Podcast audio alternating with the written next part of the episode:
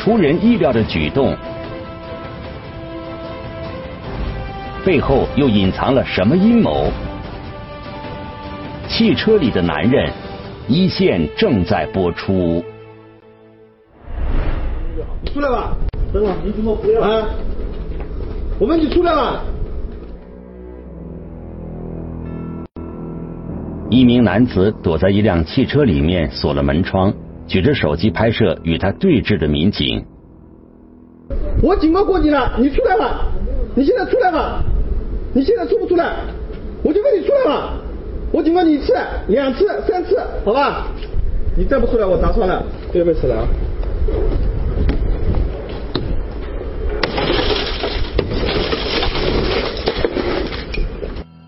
这一幕发生在二零一九年四月二日，嘉兴市公安局秀洲区分局油车港派出所的停车场里。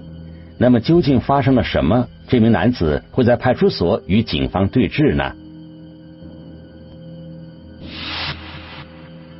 二零一九年四月一日凌晨，一个黑影翻过两米多高的围墙，跳进了一个封闭的内部停车场。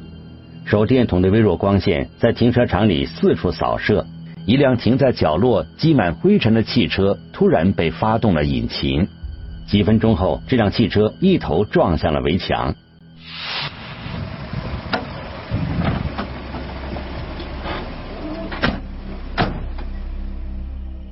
接到警情后，嘉兴市公安局秀洲区分局交警大队的民警很快就赶赴了现场。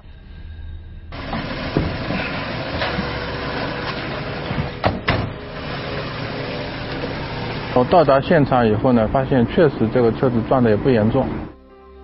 报警的正是发动这辆汽车的男子，他自称是车主。一见到交警就开始要求扣车。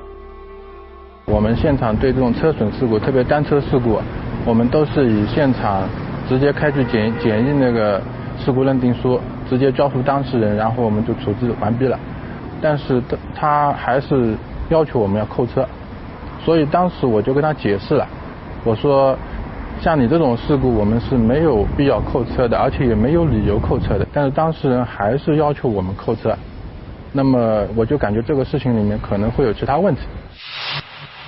当事人反常的态度引起了民警的警觉。经过现场勘查，民警发现这辆车并没有悬挂机动车牌照，车尾上拴了半截牵引绳。离这辆车子不远，还有一辆报废汽车，车头上拴着断掉的另一半牵引绳。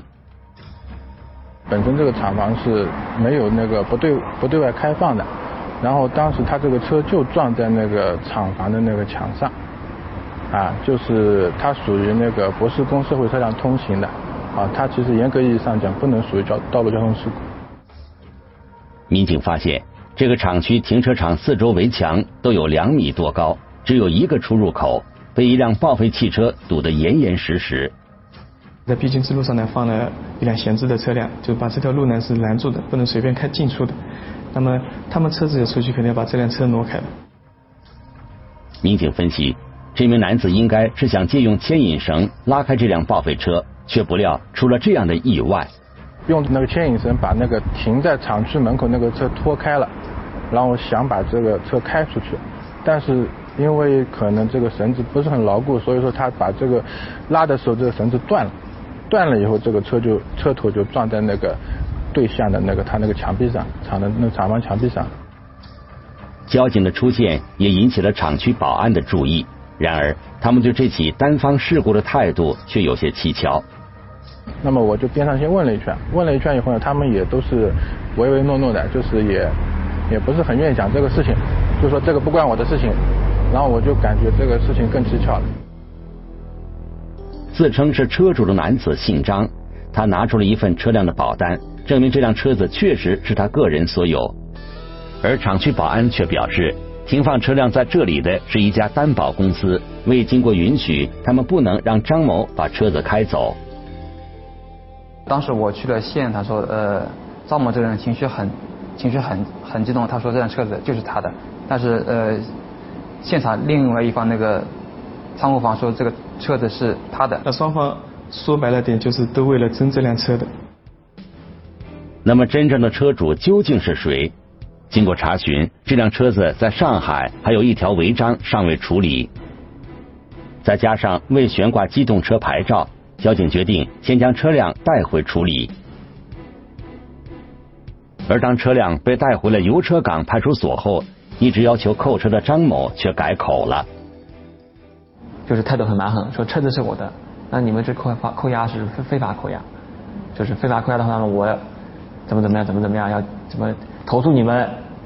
我要去曝光你们，当时还拿着手机要，就是杵到我们追这些这执法执法民警的脸上，说我记住你的脸了啊，就这样，这这种态度。张某前后的态度判若两人，这也让警方更加怀疑。呃，交警也是第一时间通知我们去去调查这个事情。经过调查，警方发现这辆车子存在归属权争议，张某并不能算是真正意义上的车主。这辆车呢，首次呢是抵押的状态下呢抵押给别人，然后再以质押的状态呢质押给了他。抵押跟质押的两部分的钱加起来是没有没有超过车身本身价值，或者是差不多，所以不存在不存在可能违法犯罪。张某说，他付了一部分的车钱，原车主就以债权转让的方式把这辆车转给了他。由于这辆车之前就跟担保公司签过正规的抵押合同，所以车辆无法过户。这个情况张某也很清楚。转让后，车辆就一直是张某本人在使用。可是两天前，他发现车子被担保公司开走了，因为在车上安装了 GPS 定位系统，所以他从上海一路追到了嘉兴，在一个郊区的厂区停车场里找到了这辆车。用钱去买了一个这么个债权关系。也相当于说是花钱去买了一辆这么一辆车，是因为这辆车便宜吗？对，比市面价值应该要便宜。按照全新的应该是二十万左右，他应该出了一半左右的钱。按照张某的说法，他付钱买了车，就有权把车辆开回去。可是唯一的出口被堵住了，他只能耍了个小聪明，报警让警方帮他把车子开出来。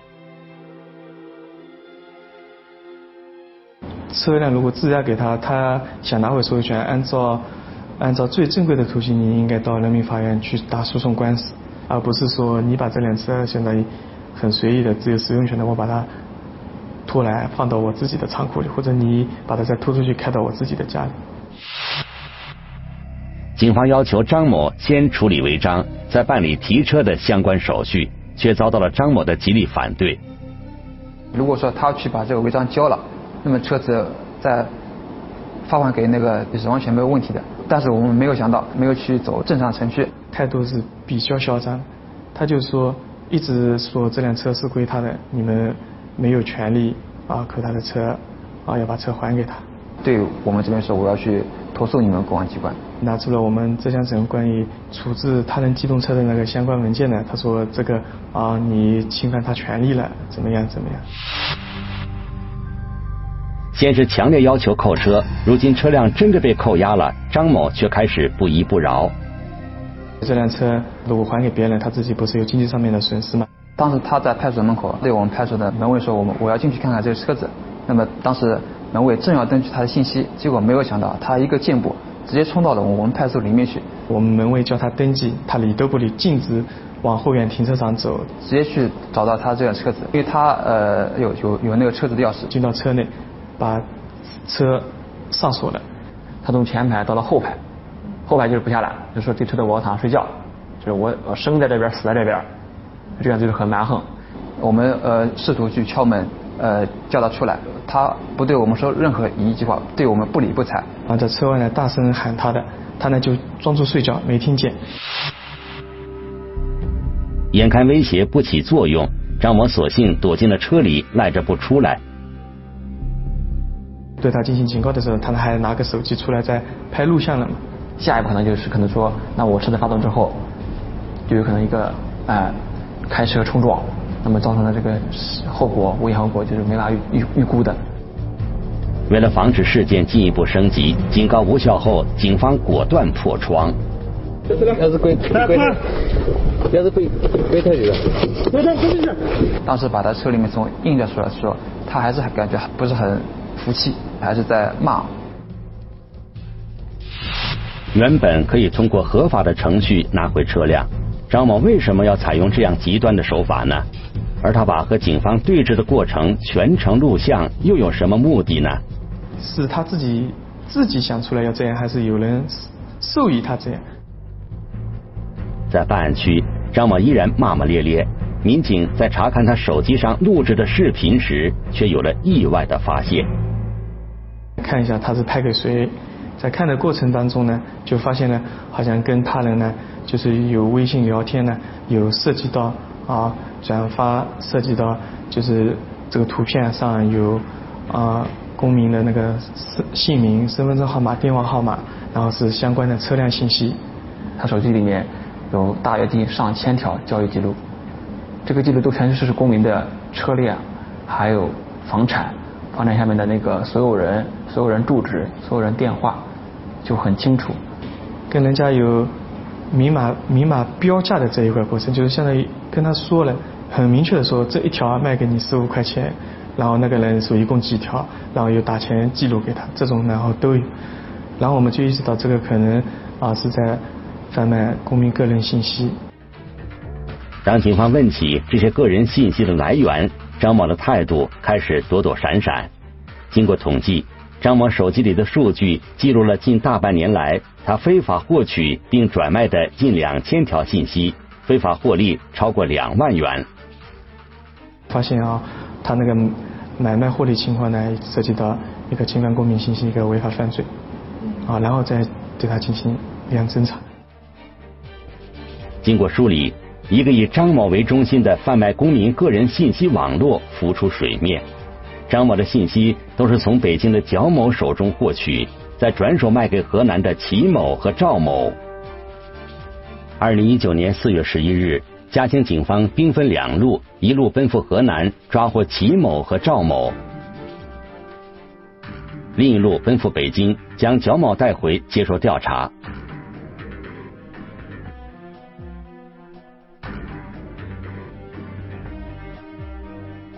经过审讯，张某交代，他在上海从事房屋中介的工作，有大量的客户信息需求。当他知道自己的老乡蒋某在北京一家保险公司上班，就动起了歪脑筋。一开始，蒋某的权限不够，得知张某的计划后，他也开始有意识的搜集客户信息。他开始就是一个普通的职员，后来因为工作业绩比较好，自己讲到嘛，就是很快在一六年的时候，工作两年之后又提升了。提升为提升到呼入部，呼入部能接触到大量的信息。接触到大量的客户信息后，蒋某和张某的合作就开始了。张某甚至让蒋某帮忙查询特定客户的财产信息，成功后再把钱通过微信转账给蒋某。一开始肯定是自己买自己用，后来发现人家也用，然后他再转卖，然后赚个中赚个中间价。每一条就是明码标价，十五元、十元，甚至高的卖到二十元，这样子，二十五元不等。两个人的合作越来越密切，他们非法获取、贩卖的公民个人信息也越来越多。蒋某开始也是心存一定的就是忌惮，就可能我这个行为是不是构成了犯罪违法？但是。每当到人到了这个利益面前，就收不住脚了。因为准确度高，从蒋某这里非法获取的信息销量很好，甚至有很多新客户慕名而来。他们呢，都基本上是做房产中介，因为是保险公司来的，可能比较准。一个呢是比较准，还有一个呢就是这条，因为他们那个保险信息啊，他选的都是豪车这些。这些车主的信息，然后呢，再向这些车主呢，相当于推荐房产啊什么的，就相当于人家啊买房子啊什么这种概率要大。张某认为，他只是查询了一下客户的信息，又没有产生不好的后果，不能算是犯罪。因为行业里大多数人可能都这样做，那他们可能认为啊这样做，反正大多数人都在做嘛，那我也做，啊是这么一这么一个心理吧。但事实上，他转卖的这些信息究竟用在哪里，他不知情也不关注，由此可能造成的严重后果也是他无法预估的。他卖给奇某哥赵某，有可能期末赵某用过了之后，再把这个信息再卖掉，啊，这个可能性也有。你如果造成更严重的后果的话，那你这个就是个从重刑。侵犯公民个人信息罪，并不是以贩卖信息的金额来定罪，而是以贩卖信息的数量来定罪的。财产信息的要求高，只要五十条信息就够了，不看价值。近年来，因为公民个人信息泄露而引发的延伸犯罪越来越多。是从原先的那种呃广撒网式的这种手段啊。也也开始在向这种呃有目标的，就是精准的诈骗呃转变，所以他就会利用到一些公民的个人信息去实施他的诈骗啊，同时呢也是为了就增加它的可信度，诈骗的可信度。你被其他不法分子利用的话，可能会涉及到其他违法犯罪。那你比方说知道你具体信息车牌，我可能以。退退保险的方式对你进行诈骗，我可能以其他形式给你打个电话，冒充公检法打过来，那你也可能上当受骗，啊，可能会被不法分子利用的话，会产生其他不同的危害性。